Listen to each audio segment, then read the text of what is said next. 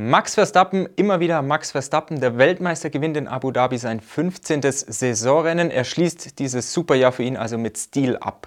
Ferrari sichert den zweiten Platz gegenüber Mercedes ab und Sebastian Vettel, er feiert einen, wie ich finde, würdevollen und ja auch glanzvollen Abschied. Schmidti, neue Folge Formel Schmidt. Ich würde sagen, wir fangen direkt mit Sebastian Vettel an.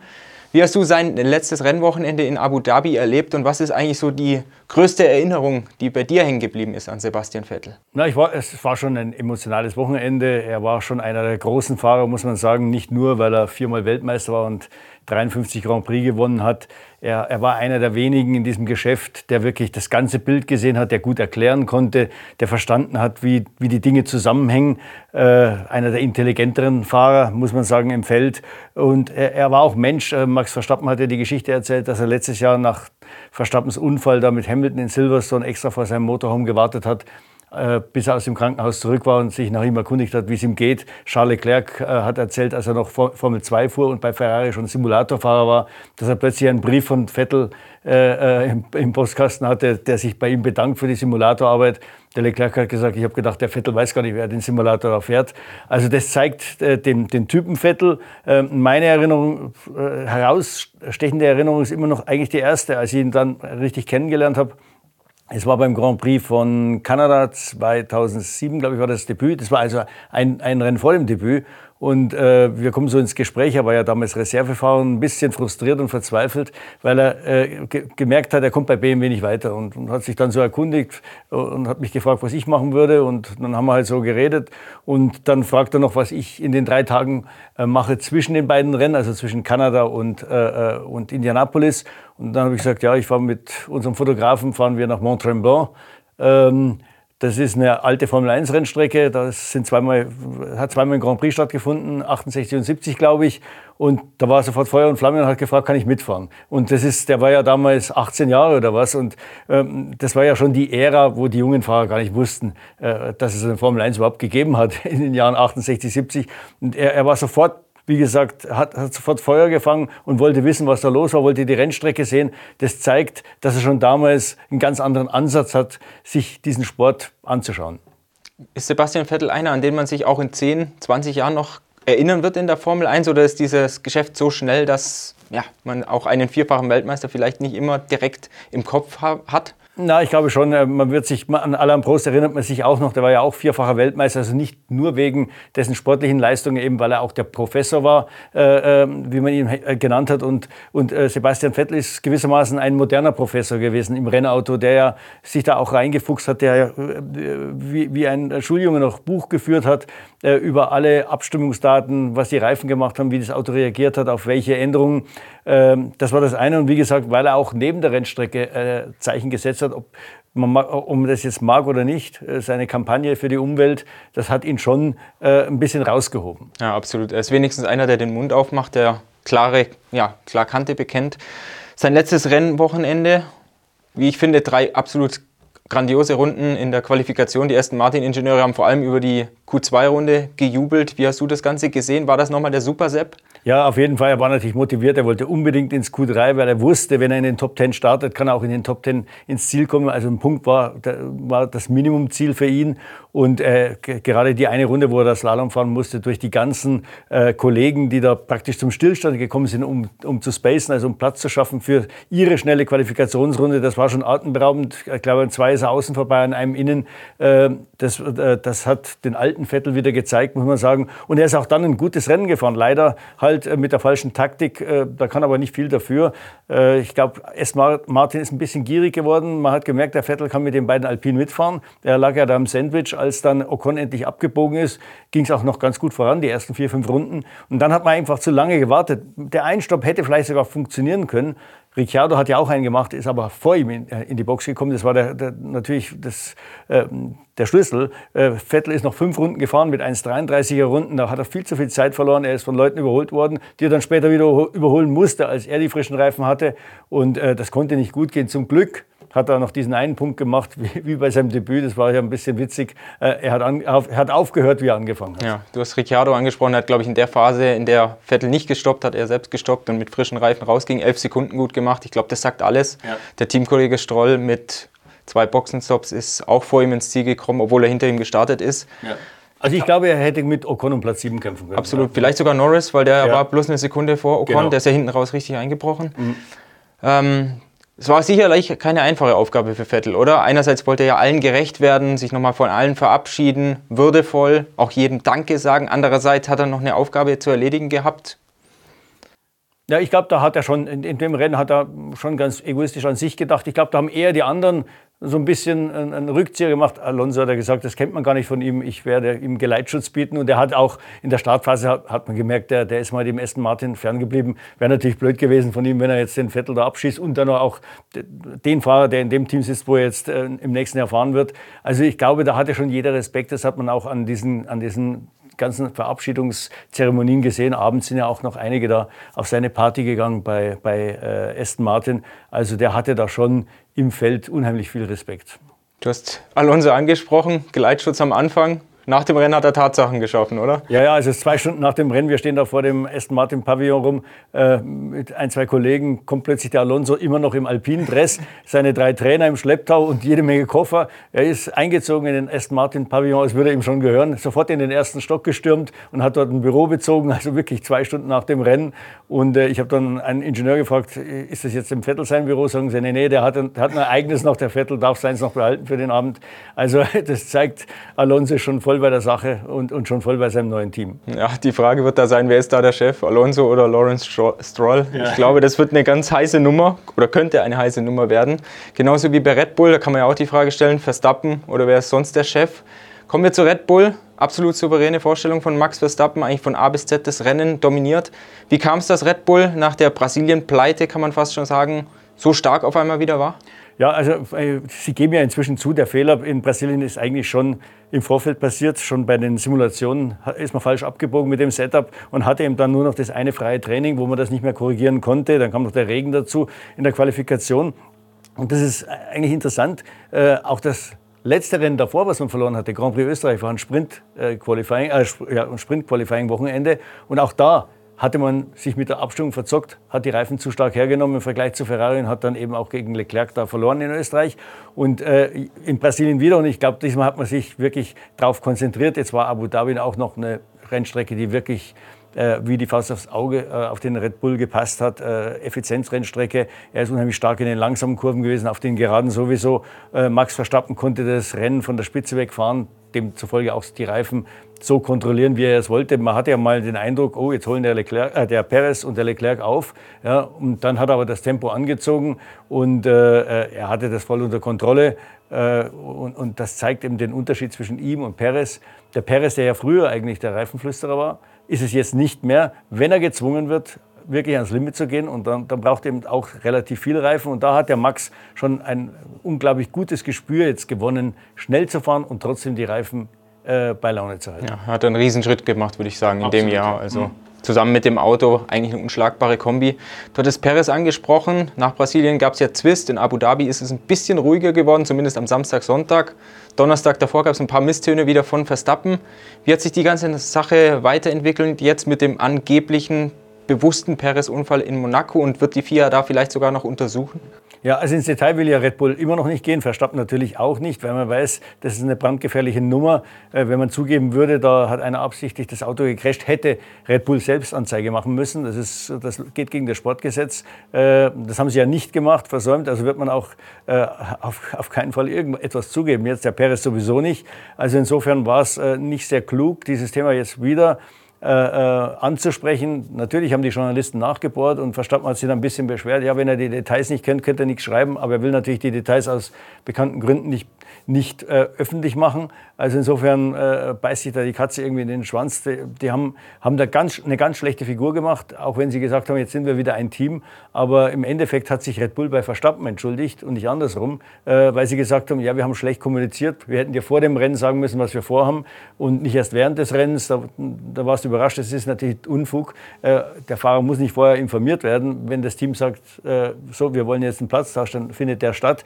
Äh, Laurent Rossi von, von Alpine Da hat er ganz was anderes erzählt. In seinem Team gab es ja auch Stunk in, in Brasilien, weil sich die beiden Fahrer im, im Sprint in die Kiste gefahren sind. Und da gab es ganz klare Ansagen am Ende des Rennens. Die haben gesagt, Leute, ihr kennt eure Verträge. Wenn das nochmal passiert, sitzen da zwei andere Fahrer drin, auch wenn es uns viel Geld kostet.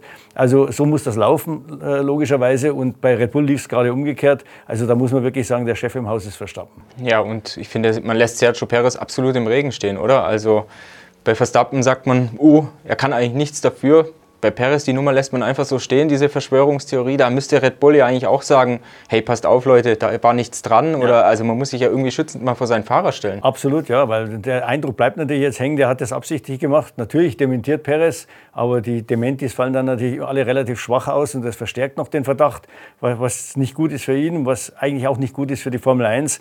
Und man, man merkt auch so, äh, äh FIA-Präsident Bin Sulayem, äh, äh, ich meine, ich glaube, wenn Max Mosley jetzt FIA-Präsident gewesen wäre, der hätte sofort von sich aus eine Untersuchung angestrengt. Er äh, versucht das irgendwie abzuwickeln. Er sagt, es gibt nur eine Untersuchung, wenn es eindeutige Beweise gibt, eine beglaubigte Zeugenaussage ein Geständnis natürlich, oder wenn irgendein anderes Team äh, äh, den Antrag stellt, dass wir das untersuchen sollen. Aber äh, man hat schon gesehen, Mercedes und Ferrari haben keine große Lust dazu. Es würde wahrscheinlich die Formel 1 nur beschädigen. Schon allein die Diskussion, es würde wahrscheinlich nichts rauskommen, weil man anhand der Telemetrie, auch wenn es jetzt da ein paar äh, Hobby-Rennfahrer gibt, die genau gesehen haben wollen, was der Perez da treibt, äh, die aber viele von denen haben wahrscheinlich noch nicht mal den Führerschein. Also die, das, das ist ziemlich lächerlich, diese ganze Diskussion.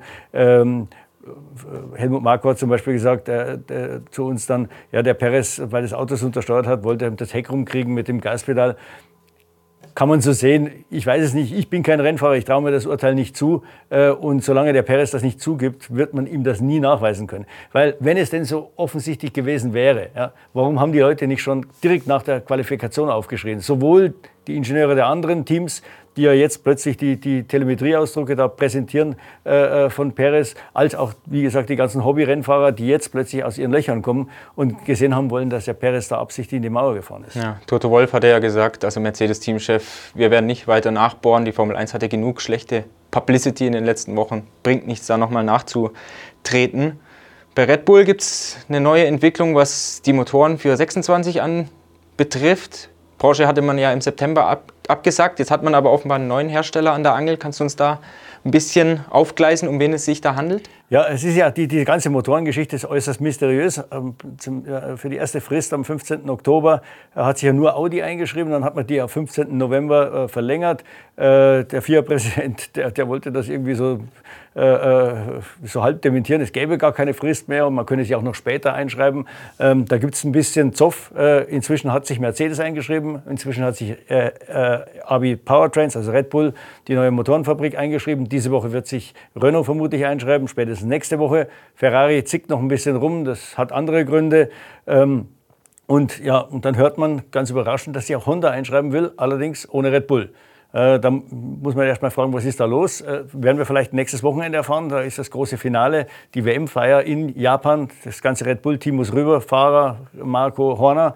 Und äh, vielleicht äußert sich da Honda. Ähm, es ist wirklich spannend, was die wollen. Ich kann mir vorstellen, dass die Japaner eben nicht sich auf den sagen wir, Juniorpartner in, diesem, in, diesem, in dieser Entwicklung äh, äh, reduzieren wollen, der dann nur den Elektroteil macht und der Red Bull macht den Verbrennungsmotor. Da sind eigentlich die Japaner zu stolz dazu, äh, weil sie auch einen guten Verbrenner bauen können. Das zeigt sich ja jetzt. Ähm, und, ja, und dann ist da äh, scheinbar, äh, Helmut Marko hat es uns gegenüber schon länger angedeutet, gab es einige Interessenten und ist da offensichtlich jetzt einer auf den Zug aufgesprungen, den man nicht so erwartet hat. Und da wird kolportiert, dass es Ford ist, der amerikanische Hersteller. Würde Sinn machen. Ford hat in den USA eine große Elektroauto-Kampagne gestartet. Ob die jetzt dann nur dieses Ford-Logo auf den Zylinderkopf kleben oder vielleicht mit dem Elektroteil in, die, äh, äh, in dieses Projekt mit einsteigen. Das, das, das weiß noch keiner. Äh, es ist auf jeden Fall was dran, hören wir aus Formel 1-Kreisen. Äh, und, und weiß nicht, wann es da Neuigkeiten gibt. Äh, Ford hat zwar jetzt in den letzten, glaube ich, 20 Jahren im großen Motorsport außer NASCAR nichts mehr gemacht, aber sie haben, glaube ich, noch äh, mit PI Research eine Firma, die sehr wohl sich im Elektrobereich auskennt. Also sie könnten über diese Firma schon was machen. Ja, und macht auch Sinn, als US-Hersteller auf diesen Formel 1 US-Boom aufzuspringen, oder? Absolut. Wenn wir hören, dass äh, der Grand Prix in Las Vegas trotz äh wirklich horrender äh, Eintrittspreise innerhalb von 21 Minuten ausverkauft war, äh, also keine Tickets mehr bestellen, es lohnt sich nicht dahin zu fliegen. Man kann das dann dann vielleicht vom Hotel aus verfolgen. Äh, also das zeigt, was da in Amerika abgeht gerade. Und wie gesagt, es gibt drei Grand Prix. Ähm, dann ähm, dann äh, gibt es noch ein Gerücht, dass vielleicht auch sogar noch ein zweiter amerikanischer Hersteller kommen soll. Also in Amerika ist die Formel 1 zurzeit wirklich eine Premium-Sportart. Es stehen so viele Hersteller auf der Formel 1-Matte. Ich stelle mir die Frage, ja, welche Teams wollen die eigentlich noch ausrüsten? Irgendwann ist ja mal Schluss. Ja, absolut. Ich meine, es gibt in der Theorie nur noch Williams, es gibt äh, Alpha Tauri. Ich glaube, Aston Martin sollten wir nicht vergessen. Mein Aston Martin fährt einen Mercedes-Motor, was ja eigentlich jetzt auch nicht zunächst zusammenpasst. Es sind ja zwei unterschiedliche Marken und äh, Mercedes hat ja auch GT-Autos auf, auf der Straße, also da, da ist man fast Konkurrent. Ein Aston Martin Honda könnte man sich da vorstellen, zum Beispiel. Ähm, Natürlich auch Alpha Tauri, obwohl äh, Helmut Marko uns sagt, Alpha Tauri ist nach jetzigem Stand nicht zum Verkauf. Aber auch bei Red Bull gärt es ja nach dem Tod von Didi Mateschitz. Ähm, da gibt es neue Spieler auf dem Markt, äh, auch einen neuen starken Spieler. Da weiß man nicht genau, was der vorhat. Ähm, der war derjenige, der zum Beispiel das Porsche-Projekt äh, ziemlich forciert hat. Also das wird spannend werden, wie es bei Red Bull weitergeht. Ich glaube, da ist das letzte Wort noch nicht gesprochen. Ja, du sprichst über Oliver Minzler, vorher mhm. Sportdirektor RB Leipzig. Kann es da zu personellen Rochaden kommen bei Red Bull jetzt über den Winter? Könnte schon sein. Wie gesagt, es ist ein, ein, ein, ein neuer Mann da an der Spitze und der sicher eigene Vorstellungen hat. Der wird jetzt sich die Sache mal anschauen. Er war ja nur, glaube ich, einen Tag war er in, in, in Abu Dhabi. Samstag, glaube ich. Ja, und, und der wird eigene Akzente setzen. Das muss er wahrscheinlich. Das macht ja, macht ja jeder, der neu in, solch, in so eine Position kommt. Und dann schauen wir mal, ob das mit den Vorstellungen zusammenpasst, der Leute, die das jetzt schon seit 30 Jahren oder was machen im, im Motorsport. Ja. Du hattest Ferrari angerissen. Warum zicken die bei der Einschreibung im Motorenreglement? Ja, ich glaube, die sind nicht so ganz zufrieden, wie zurzeit das ganze Prozedere der Regelfindung abläuft, wie, wie, wie, wie Regeln gemacht werden.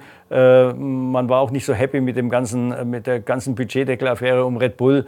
Äh, da, da glaube ich, will Ferrari ein bisschen mehr Ordnung reinbringen in den Laden. Es kommt ein bisschen den also kommt auch vielen so vor, als würde da viel in den Hinterzimmern passieren, statt also wirklich äh, nach den Prozessen, wie sie eigentlich im, im Regelbuch stehen. Und ich glaube, wie gesagt, da geht es eher um grundsätzliche Dinge, nicht so sehr darum, was jetzt ein Kundenmotor kosten soll oder äh, die Einschreibegebühr, die ja jetzt auf dann beim, im zweiten Schritt auf eine Million Dollar pro Jahr, äh, Entschuldigung, eine Million Euro pro Jahr erhöht werden soll. Ich glaube, das ist jetzt äh, das sind kleinere Themen, die können beseitigt werden. Es geht da jetzt um, um, um das große Ganze. Ferrari hat in den versöhnlichen Saisonabschluss, Zweiter mit Leclerc in der Fahrerweltmeisterschaft, den Angriff von Mercedes auf Konstrukteursplatz 2 hat man auch abgewehrt. Deutlicher Fortschritt im Reifenmanagement gemacht. Lag es da nur daran, dass speziell Charles Leclerc die Reifen immer schön anfahren konnte, bevor er richtig angasen musste? Oder hat Ferrari das auch über Setup-Arbeit verbessert? Ich glaube, die haben da schon gelernt. Äh, seit dem Grand Prix von, äh, ich glaube, das letzte Mal, als sie richtig Probleme hatten, war Japan. Da haben sie ja die Regenreifen auch ziemlich stark verschlissen, weil man auch am Anfang relativ angegast hat. Aber dann nach Japan in den, äh, in den letzten Rennen. Ich glaube, so ab Austin? Ja, ab Austin ist man deutlich besser geworden, Schritt für Schritt. Äh, man hat, in Austin war es so zweigeteilt. Erster Stint war der Leclerc klasse im, im, im, Reifenmanagement. Im zweiten, als er dann sofort gegen Verstappen kämpfen musste, weniger gut. Ich glaube, da hat man unheimlich viel gelernt. Und es, in, in, in Abu Dhabi war es wirklich jetzt fast am besten von allen Rennen da zum Schluss mit dem Reifenmanagement. Man hat jetzt auf eine Runde ein bisschen verloren. Ja, es war jetzt eigentlich außer Reichweite die Pole Position. Die gehörte Verstappen von relativ klar schon ab dem Q2 zu sehen. Den wird da keiner schlagen. Das war ja die eigene, eigentliche Stärke der Ferrari. Da ist man ein bisschen zurückgegangen, aber ist im Rennen besser geworden. Es gibt trotzdem Unruhe um Mattia Binotto. Gab ja Gerüchte, auch Berichte, dass er ab Januar ersetzt wird durch äh, Frederic Vasseur. Die Namen Andreas Seidel, Christian Horner, die kursierten da auch so ein bisschen herum. Wie siehst du da die ganze Situation bei Ferrari? Würde es überhaupt Sinn machen, Binotto zu entlassen oder würde es nicht vielleicht mehr Sinn machen, ihm vielleicht noch jemanden zur Seite zu stellen, um einfach so ein bisschen auch zu entlasten, um das Team zu stärken? Ja, also äh, zunächst mal muss man sagen, wo, wo Rauch aufsteigt, äh, ist meistens auch ein bisschen Feuer. Ähm, John Elkan hat dann relativ schnell äh, dementiert. Das Dementi kam aber relativ leise, muss man sagen. Äh, das ist alles ein bisschen komisch. Ich fände es es wäre ein großer Fehler, jetzt äh, Personal auszutauschen da an der Spitze. Ich meine, Ferrari hat, auch wenn die zweite Saisonhälfte jetzt nicht so lief wie die erste, äh, hat einen Riesenschritt gemacht äh, zum letzten Jahr. Kann man sich nicht beklagen. Da gibt es andere Teams, die haben eher einen Schritt rückwärts gemacht. Da wird jetzt auch der Teamchef nicht entlassen. Wenn man sich die Ferrari-Historie anschaut in den letzten 15 Jahren, nachdem Jean Todt aufgehört hat, die haben vier Rennleiter verschlissen. das ist schon mal ein Grund, warum es da eben nicht konsequent nach vorne geht. Und äh, bei äh, Mercedes ist der Toto Wolf, der sitzt fest im Sattel, auch wenn er mal ein schlechteres Jahr hinlegt. Christian Horner hatte aus deren Sicht acht schlechte Jahre, also die, die, für die zählt ja auch ja, nur der Sieg, äh, ist immer noch im, äh, fest im Sattel. Also äh, auch bei Andreas Seidel, da merkt man, McLaren hat gemerkt, die hatten vorher auch so ein bisschen äh, Fluktuation. Äh, da muss jetzt mal einer äh, ran, der auch vier, fünf Jahre mal sich einarbeiten kann, damit da was aufgebaut wird. Ich glaube, bei Alpine erleben wir jetzt etwas Ähnliches und da würde Ferrari, also das, die würden sich selber ins Knie schießen, wenn die jetzt den Binotto austauschen. Wie du schon gesagt hast, ich kann mir vorstellen, dass vielleicht eine Doppelspitze äh, da agieren wird, äh, weil Ferrari ist, einfach der schwerste Job. Äh, egal, was sie falsch machen, das war doppelt falsch. Ja. Und, äh, äh, und der, der, kleinste Fehler beim Boxenstopp oder in der Strategie wird sofort in den sozialen Medien gehypt und, und in Italien natürlich doppelt und dreifach verflucht. Äh, andere Teams können sich da viel mehr leisten, äh, sagt kein Mensch was dazu. Also äh, das ist natürlich, wenn man dann allein ist und, und keine Unterstützung hat, ist das schon schwierig zu schlucken und dann lesen die Leute das äh, in Turin und sagen, was ist hier los, warum geht hier immer alles schief? Bei den anderen geht nie was schief, was ja natürlich Blödsinn ist. Äh, und der Russell hatte zum Beispiel einen schlechten Boxenstopp, diesmal glaube ich 5,2 Sekunden. Also da, da wäre Ferrari schon wieder in der Luft zerrissen worden. Wäre Vasseur so einer von der Doppelspitze? Ich erinnere mich, er war mal bei Renault zusammen mit Abiteboul. Das hat auch nicht wirklich geklappt. Nee, ich glaube, das ist auch so ein, äh, äh, ähm, wie, wie, sagt man, äh, Egozentriker, der, der, wie alle Teamchefs natürlich, äh, der, der, der will allein regieren. Äh, das muss eigentlich müsste es einer intern sein. Den Ferrari-Laden muss man intern kennen, sonst hat man da keinen Erfolg. Jean Todt war die absolute Ausnahme, aber auch nur deswegen, weil er sich die Schlüsselfiguren mitgebracht hat. Ja? Technikdirektor, Chefdesigner, Elektronikchef und natürlich den Rennfahrer, äh, dann hatte er die Posten schon gut besetzt und das, das könnte Vasseur gar nicht. Wer soll mit dem Vasseur mitkommen? Ne? Also es ist, äh, er wäre da genauso auf verlorenen Posten wie der andere, der allein zu Ferrari kommen würde. Ja, und ich glaube, die Top-Shots Seidel, Wolf, Horner, die werden sich das nicht antun, weil sie sitzen ja auf super Positionen, oder? Absolut, ja. Also wie gesagt, äh, sie hatten ja auch schon in, der Zwischenzeit wurden ja auch andere schon äh, kontaktiert für diese Stelle. Ich glaube, Gerhard Berger war auch mal drunter vor Jahren. Äh, auch der, und er kennt den Laden Ferrari sehr gut, äh, auch der hat sich das nicht angetan. Es ist einfach, äh, wie gesagt, ein Schleudersitz und das, das kann nur in ganz, unter ganz bestimmten Umständen gut gehen. Man braucht dann auch den Präsidenten, der hinter einem steht. Das war damals mit Montezemolo der Fall. Der hatte schon dort gestützt, äh, auch in schlechten Zeiten. Und natürlich Michael Schumacher, der, der ganz klar gesagt hat, wenn Todd geht, gehe ich. Äh, das, das braucht so einer, der von außen kommt. Deswegen glaube ich nicht, dass sich einer allein auf das Himmelfahrtskommando Ferrari äh, äh, einlassen würde. Kurze Zwischenfrage an euch. Was würdet ihr machen an Ferraris Stelle? Binotto halten, Binotto ersetzen? Lasst uns in den Kommentaren wissen. Schmidi, kommen wir zu Mercedes. War jetzt wieder ein Downgrade, würde ich mal sagen, im Vergleich zu Brasilien. Was war da los? Hatten sogar wieder Bouncing? Ja, also das kam ein bisschen überraschend in den drei schnellen Kurven. Ich glaube 3, 9 und 11 kam das wieder ein bisschen zurück, hatten allerdings andere auch. Ähm, wie gesagt, ist jetzt keine Mercedes-Eigenart gewesen. Ähm, ja, das zeigt dieses Auto, man hat das Auto so verbessert, dass es auf bestimmten Rennstrecken gewinnen kann oder zumindest mal vorne mitfahren kann. Brasilien war so eine, aber sieben Tage später, andere Rennstrecke, ist es wieder eigentlich bestenfalls dritte Kraft. Das zeigt, wie launisch und unberechenbar das, das Auto immer noch ist. Die Ingenieure wissen warum. Man konnte eben wieder nicht in dem Fenster fahren, in dem man fahren wollte, hatte wieder zu viel Luftwiderstand, hat auf den Geraden fünf, sechs Zehntel verloren, die man im letzten Sektor nicht mehr aufholen konnte. Es war dann so ein bisschen eine Verzweiflungstat. Man hat dann voll, ab, voll auf Abtrieb gesetzt, quasi den Luftwiderstand nochmal erhöht. War im letzten Sektor zwar schnellster, aber das bringt nichts, wenn man auf den Geraden so viel verliert. Und hat auch beim Reifen schonen nichts gebracht. Die Autos waren, äh, würde man sagen, an der Grenze mit der Balance bei, äh, bei ähm, äh, Russell haben mir die Hinterreifen verschlissen, bei, bei äh, Hamilton die Vorderreifen. Äh, es, es, wie, wie, gesagt, es zeigt, wie, wie, auf, welchem, auf, auf äh, welchem Grad die da gewandert sind. Und äh, es zeigt auch wieder, dass dieser Mercedes eben kein Siegerauto ist für alle Fälle. Ja, ganz lustig. Vorab haben die Red Bull-Ingenieure hatten mir das angekündigt, haben gesagt, pass auf, zu viel Abtrieb hier nicht mhm. gut, ja. weil eben du verlierst zu viel auf den Geraden. Die Fahrer müssen in den Kurven extrem pushen, gerade so Kurve 5, Kurve 9, um das mhm. wieder gut zu machen. Du richtest dir die Reifen einfach dabei hin. War auch mal ganz interessant ja. zu wissen. Ähm, Nichtsdestotrotz hast du das Gefühl, Mercedes ist nächstes Jahr vielleicht sogar der größere, größere Herausforderer für Red Bull oder Wird es eher auf den Dreikampf hinauslaufen? Ja, ich, ich denke schon, Dreikampf, weil, glaube ich, bei Ferrari weniger repariert werden muss. Die Frage ist halt, ob dann Ferrari als Team stabil genug ist, so eine Saison durchzustehen. Das hatten wir ja 17, 18, hatten sie eigentlich auch schon alles gerichtet. Die hatten ein gutes Auto, gute Fahrer, ein gutes Team, aber sind dann in der zweiten Saisonhälfte ein bisschen ins Stolpern gekommen. Das, glaube ich, wird Mercedes nicht passieren, wenn sie gutes Material haben. Deswegen muss man vielleicht Mercedes ein bisschen stärker einschätzen. Aber wie gesagt, sie kennen ihre Baustellen, sie wissen angeblich auch, wie man sie beheben kann, aber das, das müssen sie natürlich auch unter Beweis stellen. Ja. Mick Schumacher, sein letztes Rennen, war jetzt nicht wirklich bravourös oder glamourös, würde ich mal sagen. Wie siehst du die ganze Geschichte bei Haas? Macht es aus Teamsicht Sinn, Routinier Nico Hülkenberg statt dem Youngster Schumacher zu holen? Naja, sie sind jetzt äh, von Platz 10 auf Platz 8 gesprungen in diesem Jahr mit der Fahrerpaarung Magnussen Schumacher mit all dem, was sie gut und schlecht gemacht haben. Äh, das ist natürlich für Haas schon ein großer Sprung. Das sind dann in Summe wahrscheinlich irgendwelche 12, keine Ahnung, 15 Millionen Dollar, die mehr ausbezahlt werden. Sie wollen noch weiter nach vorne. Ich glaube, sie hatten das Gefühl, und das kann man auch teilen, dass es vielleicht mit den beiden, die, die dieses Jahr gefahren sind, jetzt nicht so wahnsinnig viel weitergehen wird. Magnussen hat eher ein bisschen nachgelassen, Schumacher ist besser geworden. Aber ob der eine den anderen dann kompensiert, und man hat sich gesagt, jetzt nehmen wir zwei ähm, äh, etablierte Fahrer, die Erfahrung haben. Ähm, Hülkenberg wird sicher nicht die Schwankungen haben, die Mick Schumacher hatte. Als Neuling ist es eher noch normal. Schum, äh, Hülkenberg hat 180 Rennen auf dem Buckel. Äh, der war auch schon früher in seiner äh, Karriere immer relativ konstant. Und ich glaube, das ist das, was äh, Haas sucht. Auch die Ingenieure.